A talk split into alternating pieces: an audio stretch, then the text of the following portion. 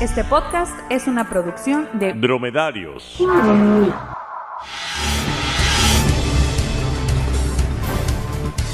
Bienvenidos a un episodio más de Fuera del Aire. Yo soy Jorge Márquez. Y yo, Noego lo sabe. Fallece Fabio Melanito, ex integrante del grupo UFF. ¿Fabio Melanito? Parece un mental inventado por algún escritor de cómics. ¡Alto ahí, villanos! ¡Oh no! ¡Es Wonderman! Esta vez veníamos preparados por si te parecías Wonderman. ¡Maldición! Es Fabio Melanito. Me siento muy débil. O también suena a una aleación bien mamalona. Estas estructuras te aguantan lo que sea. Están hechas de Fabio Melanito.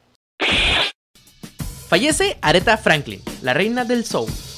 Murió en el cumpleaños de Madonna y en el aniversario luctuoso de Elvis, para opacar algunos blanquitos. La manteconcha, ingenio mexicano u ociosidad. Si me preguntan a mí, los dos. Más bien parece una muestra de... Pues a ver qué sale. Su origen se dio en Querétaro, porque siempre son los del centro cuando de alimentos bizarros se habla. Lo siento, Guillermo, no es que quiera reiniciar el conflicto de chilangos contra norteños, pero ya calma tu gente, ¿no? Obviamente alguien se quiso poner más creativo e inventó la doncha, y no faltó quienes alzaron la voz alegando que a ellos se les había ocurrido primero. Ya saben cómo son los derechos de autor. Quieren adjudicarse el quién provocará los comas diabéticos y los problemas digestivos del pueblo mexicano.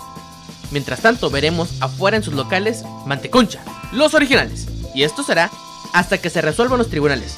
O en una competencia en un coliseo tipo Pop Esponja versus Tritón.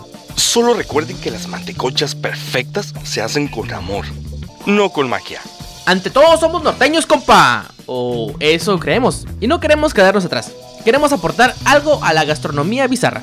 Por eso en Fuera del Aire proponemos estos 7 platillos o bebidas que solo podrían inventarse aquí en Baja California.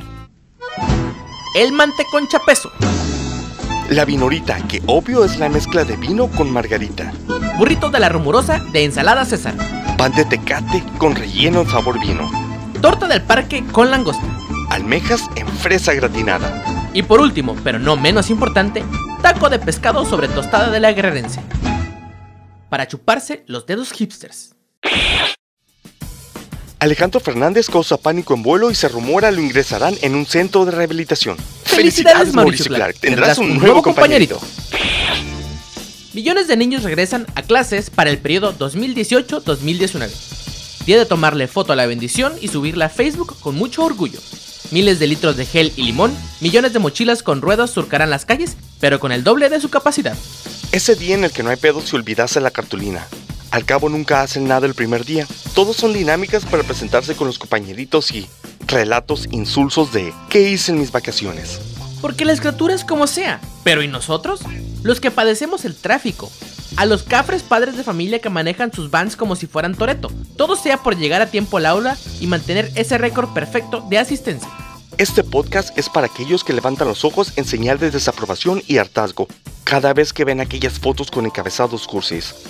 Todos aquellos que esta semana regresan al trabajo con las mismas ilusiones y decepciones de cuando iniciaron las vacaciones. Para los pobres padres que ven en este regreso a clases una luz de paz y de tranquilidad.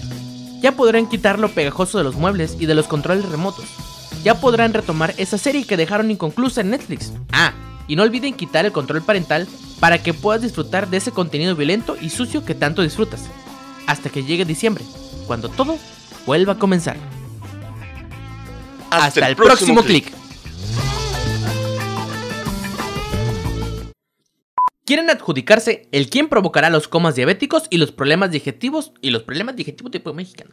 O en una competencia en un coliseo tipo Bob Esponja contra Titrón. Contra Titrón. Contra Titrón.